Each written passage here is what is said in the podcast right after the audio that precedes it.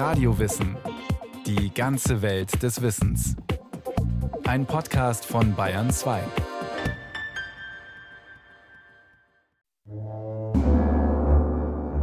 In der Schmiede von Petershain geschah es, dass Krabert zum ersten Mal jenen seltsamen Traum hatte. Elf Raben saßen auf einer Stange und blickten ihn an. Er sah, dass ein Platz auf der Stange frei war, am linken Ende. Dann hörte er eine Stimme. Die Stimme klang heiser, sie schien aus den Lüften zu kommen, von fern her, und rief ihn bei seinem Namen. Er traute sich nicht zu antworten. Krabat, erscholl es zum zweiten Mal. Und ein drittes Mal, Krabat. Dann sagte die Stimme, Komm nach Schwarzkolm in die Mühle, es wird nicht zu deinem Schaden sein. Hierauf erhoben die Raben sich von der Stange und krächzten, Gehorche der Stimme des Meisters, gehorche ihr. Eine geheimnisvolle Mühle, elf sprechende Raben, ein Schlafender, der im Traum dreimal gerufen wird. Bereits auf den ersten Seiten seines Romans Krabert kündigt der Schriftsteller Ottfried Preußler an, wohin die Reise gehen wird in eine Welt voll dunkler Magie und Symbole, wo Zahlen und Farben von Bedeutung sind und ein düsterer Herrscher mit heiserer Stimme Gefolgschaft einfordert. Dabei fängt die Geschichte ganz harmlos an. Es war in der Zeit zwischen Neujahr und dem Dreikönigstag. Krabert, ein Junge von 14 Jahren damals, hatte sich mit zwei anderen wendischen Betteljungen zusammengetan und obgleich seine allerdurchlauchtigste Gnaden, der Kurfürst von Sachsen, das Betteln und Vagabundieren bei Strafe verboten hatten, aber die Richter und sonstigen Amtspersonen nahmen es glücklicherweise nicht so genau damit, zogen sie als drei Könige in der Gegend von Hoyerswerda von Dorf zu Dorf. Strohkränze um die Mützen waren die Königskronen, und einer von ihnen der lustige kleine Lobosch aus Maukendorf machte den Mohrenkönig und schmierte sich jeden Morgen mit Ofenruß voll. Stolz trug er ihnen den Bethlehemstern voran, den Krabert an einen Stecken genagelt hatte. Mit dem bunten Szenario einer Weihnachtskrippe eröffnet Preußler das Geschehen, um von hier aus die Figuren loszuschicken in eine dunkle Gegenwelt, verkörpert durch die Mühle am Schwarzkolm. Dort findet Krabert Arbeit, ein neues Zuhause und ausreichend zu essen. Und doch ist diese Männerwelt, bewohnt vom Müller und seinen zwölf Knechten, alles andere als ein beschauliches Heim. Jeder Winkel der Mühle steckt voller Geheimnisse, Gefahren und tödlicher Fallstricke. Nichts bleibt dem Auge des Meisters verborgen, und keiner der Burschen kann seinem Bannkreis entkommen. Der Müller hat einen Pakt mit den dunklen Mächten abgeschlossen und zieht seine Gesellen mit ins Verderben. Die Tür zur schwarzen Kammer stand offen. Der Meister saß hinter dem Tisch. Wie damals bei Kraberts Ankunft lag wieder das dicke, in Leder eingebundene Buch vor ihm. Es fehlte auch nicht der Totenkopf mit der brennenden roten Kerze. Tritt näher, Krabert. Der Junge trat vor. Eine Weile betrachtete ihn der Meister, dann hob er die Linke und wandte sich den Gesellen zu, die im Flur standen. Husch, auf die Stange! Mit Krächzen und Flügelschlagen strichen die Raben an Grabert vorbei durch die Kammertür. Der Meister erhob sich, sein Schatten fiel auf den Jungen. Seit einem Vierteljahr, sagte er, bist du kein gewöhnlicher Lehrjunge mehr. Du sollst fortan mein Schüler sein. Damit trat er auf Graber zu und berührte ihn mit der linken Hand an der linken Schulter. Ein Schauder durchrieselte Krabert. Er spürte, wie er zu schrumpfen anfing. Sein Leib wurde klein und kleiner, es wuchsen ihm Rabenfedern, ein Schnabel und Krallen. Du musst wissen, Krabert, dass du in einer schwarzen Schule bist. Man lernt hier nicht lesen und schreiben und rechnen. Hier lernt man die Kunst der Künste. Das Buch ist der Korrektor, der Höllenzwang. Wie du siehst, hat es schwarze Seiten. Die Schrift ist weiß. Es enthält alle Zaubersprüche der Welt. Im Grunde genommen lässt sich die Krabat-Sage auf die uralte Geschichte vom Zweikampf des Zauberlehrlings mit seinem Meister zurückführen, die schon im alten Indien vorkommt und seither immer wieder an verschiedensten Orten in verschiedenartigsten Übersetzungen auftaucht. Ottfried Preußler über sein berühmtestes Buch. Es ist die Geschichte eines jungen Mannes, der sich mit finsteren Mächten einlässt, von denen er fasziniert ist, bis er erkennt, worauf er sich da eingelassen hat. Für mich ist der Krabbert einzigartig äh, mit den Bildern und mit der Spannung, die er vermittelt, weil es wirklich um Reifungsprozesse geht, dass da ein Mensch äh, zu sich selbst äh, findet, ein Jugendlicher und Nein zu sagen lernt und sich dann gegenüber einer bösen Macht durchsetzt und eben dann die Welt oder in dem Fall die Mühle erlöst. Für die Kinderbuchexpertin Susanne Krüger, Professorin an der Stuttgarter Hochschule für Medien, nimmt der 1971 erschienene Roman Krabat eine absolute Sonderstellung ein in Preußlers Werk, zu dem Kinderbuchklassiker gehören wie Die kleine Hexe, Das kleine Gespenst und Der Räuber Hotzenplotz. Die Tiefenschärfe und die Intensität sehe ich bei keinem seiner anderen Bücher, wobei ich eben tatsächlich die Kinderbücher auch nicht vergleichen möchte. Das ist einfach ein ganz anderes Genre. Der kleine Wassermann war mein erstes Buch. Eine Geschichte, die aus beiden Bereichen kommt, aus meiner Kinderheimat, wo Wassermänner als soziale Wesen sozusagen gelebt haben. Der Wassermann ist eine ganz typische Sagenfigur aus dem Grenzgebiet zwischen Deutschen und Slawen. Und von solch einem Wassermann hatte ich dann mal meinen Kindern erzählt. Und eines Abends sagte dann unsere Älteste, ja, und jetzt erzählst du uns wieder vom Wassermann, wie er früh aus dem Haus geht mit seiner Schulmappe und die Wassermannfrau und die Kinder stehen am Fenster und winken. Es war genau die Situation in unserer Familie damals. Ja. Und das ist der zweite Bereich, aus dem der kleine Wassermann kommt. Das Familienleben, das eigentlich normale, wie wir es damals geführt haben, als verhältnismäßig äh, arme Leute.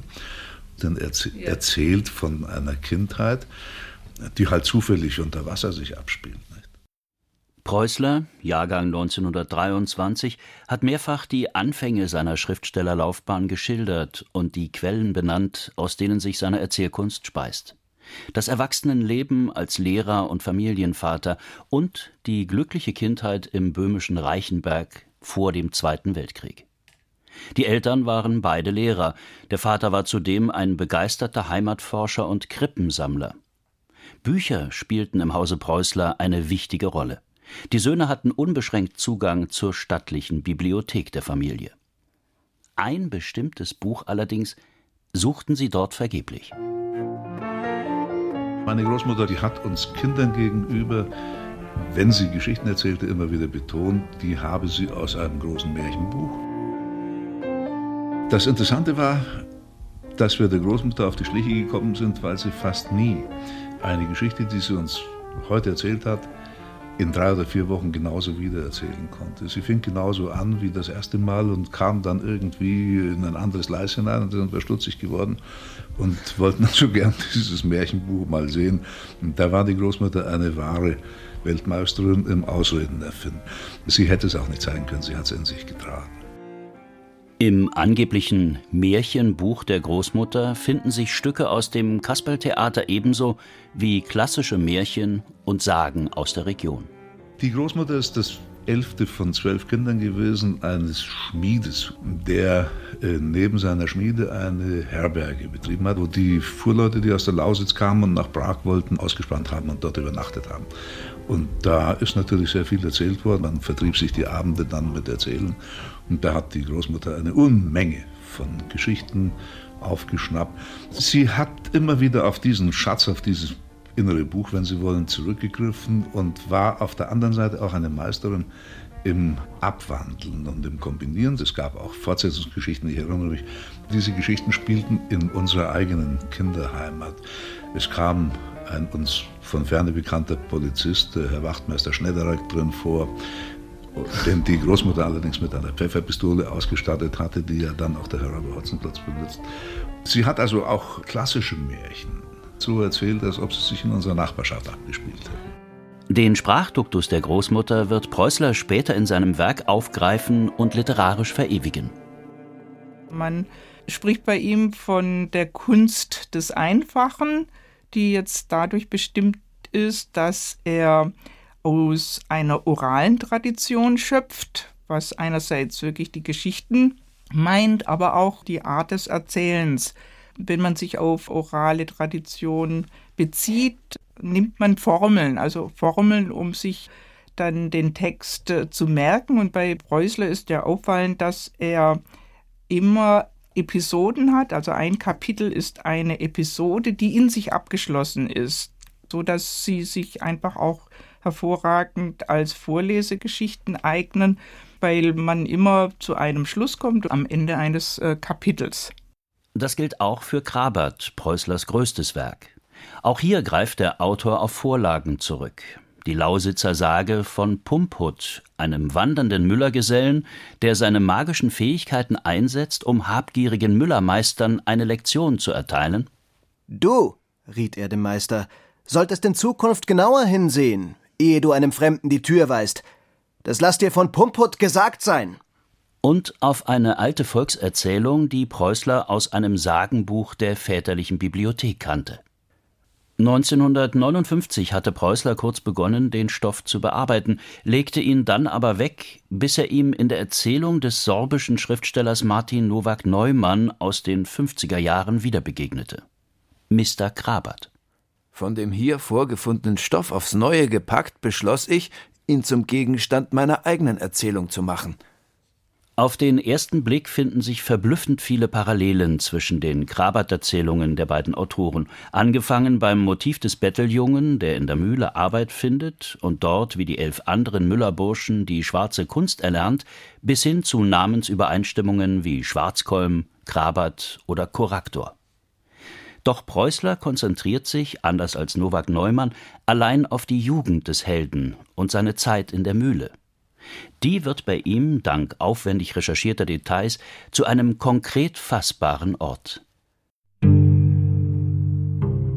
Die Mühle am Koselbruch hatte sieben Mahlgänge. Sechs wurden ständig benützt, der siebte nie. Deshalb nannten sie ihn den Toten Gang. Er befand sich im hinteren Teil der Mahlstube. Anfangs war Krabert der Meinung, es müsse da wohl ein Zapfen am Kammrad gebrochen, die Antriebswelle verkeilt oder sonst was am Laufwerk schadhaft sein.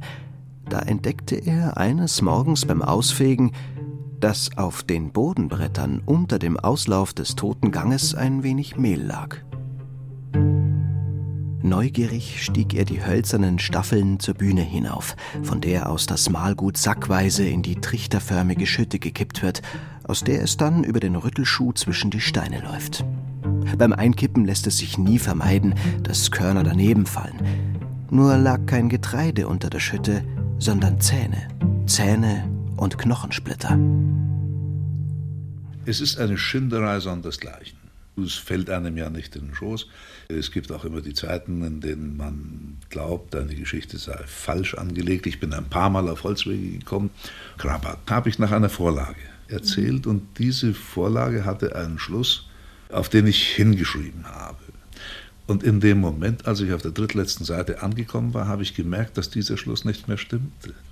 Aber es hat sich gerade damals als richtig erwiesen, dass ich einen genügend langen Atem hatte.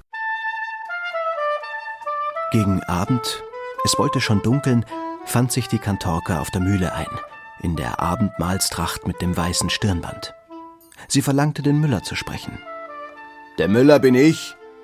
Die Burschen beiseite schiebend, trat ihr der Meister entgegen, in schwarzem Mantel und Dreispitz, bleich im Gesicht, wie mit Kalk bestrichen. Was willst du? Die Kantorka blickte ihn furchtlos an. Gib mir, begehrte sie, meinen Burschen heraus. Deinen Burschen? Der Müller lachte. Es hörte sich an wie ein böses Meckern, ein Bocksgelächter. Ich kenne ihn nicht. Es ist Krabat, sagte die Kantorka, den ich lieb habe. In Krabats Erlösung durch das Mädchen Kantorka spiegelt sich ein Stück von Preußlers eigener Biografie. Es ist die Geschichte meiner Generation. Und es ist die Geschichte aller jungen Leute, die mit der Macht und ihren Verlockungen in Berührung kommen und sich darin verstricken. Da gibt es nur einen Ausweg, den einzigen, den ich kenne, den festen Willen, sich davon frei zu machen und jene Hilfe, die einem aus der Kraft der Liebe zuwächst, der Liebe, die stärker ist als die Macht des Bösen und alle Verlockungen der Welt. Und wie in Krabat das weibliche Element zum Topos der Erlösung wird, so waren es auch in Preußlers Leben Frauen, die ihm am Tiefpunkt seines Lebens zu Hilfe kamen. Eine russische Ärztin, die ihn im sowjetischen Kriegsgefangenenlager vor dem sicheren Tod rettete, und seine Verlobte Annelies, sein Mädchen, die mit ihren Briefen ins Lager vier Jahre lang die Verbindung zur Außenwelt aufrecht hielt und nach der Entlassung zum Ankerpunkt für den Heimatlosen wurde. Auf der letzten Karte, die ich im Lager noch bekam vor meiner Entlassung im Sommer 49, da habe ich erfahren von ihr, dass die Familie sich im Raum Rosenheim konzentriert. So gibt Preußler bei seiner Entlassung als Zielort das ihm bis dahin völlig fremde Rosenheim an und findet in Bayern eine neue Heimat, wo er mehr als 60 Jahre lang bis zu seinem Tod im Februar 2013 leben wird. Noch im Jahr der Ankunft fängt er an, als Lokalreporter zu arbeiten und für den Rundfunk zu schreiben, heiratet Annelies und beginnt eine Ausbildung zum Lehrer. Diesem Beruf bleibt er auch treu, als er sich bereits einen Namen als Kinderbuchautor gemacht hat und entwickelt aus dem ständigen Kontakt zu den Schülern ein sicheres Gespür für die literarischen Bedürfnisse von Kindern. Krieg oder Grausamkeiten, Gewalt oder auch Liebe, also körperliche Liebe, ist für ihn kein Thema für Kinderbücher. Bei den Lesern kommt diese Einstellung gut an, anders als bei den meisten Kritikern der 60er und 70er Jahre. Es ist eine Zeit großer gesellschaftlicher Umbrüche, die sich auch in der Kinderliteratur wiederfinden. Preußler, der diesem Trend nicht folgt, gilt als hoffnungslos reaktionär. Susanne Krüger Zumindest in der kinderliterarischen Szene war er eigentlich abgeschrieben als einer, der die heile Welt vertritt. Und da wurde ihm immer vorgeworfen, dass er also zu autoritätsgläubig seine Kinderbücher verfasst hat, dass er einen Standpunkt vertritt, der eigentlich auf den Müllhaufen der Geschichte gehört abergläubische Faxen und Abracadabra-Sprüche konsumiert mit heißen Wangen nur ein verängstigtes Gemüt, schreibt 1974 die Kinderbuchkritikerin Christa Hunscher. Ein freies langweilt sich dabei. Preußler ließe in Krabat die finsteren Vorstellungen eines längst vergessen geglaubten Arsenals abergläubischer Mythen wiedererstehen. Später wird Preußler sagen, er sei in jener Zeit plötzlich zum Watschenmann geworden. Abgebracht von seiner Haltung habe ihn das aber nicht. Im Gegenteil. Ich muss zugeben, dass ich ziemlich klare Vorstellungen davon habe, was ich Kindern und wie ich es ihnen erzählen sollte. So halte ich es beispielsweise für unverantwortlich, Kinder in den für sie bestimmten Geschichten und Büchern mit Problemen zu konfrontieren, um deren Lösung gefälligst wir, die Erwachsenen, uns zu bemühen haben. Schon gar nicht bin ich bereit, Kinder mit solchen Problemen zu ängstigen, zu verschrecken. Nicht die Kinder sind aufgerufen, drohendes Unheil abzuwenden von dieser Welt. Wir sind es, wir allein, die gefragt, herausgefordert sind. Unsere Verantwortung, die Verantwortung der heute Erwachsenen, wird um kein bisschen geringer, wenn wir versuchen, sie auf die Kinder abzuwälzen. An diese Maxime hält sich Preußler auch in Krabat. Obwohl sich der Held dort in einer gefährlichen, düsteren Umgebung verfängt, existiert doch außen herum eine Welt, die licht und klar ist und in die er schließlich gereift zurückkehren kann. Es ist eine christlich geprägte Welt, die Preußler zeichnet. Kirchgang und Feiertage spielen eine wichtige Rolle.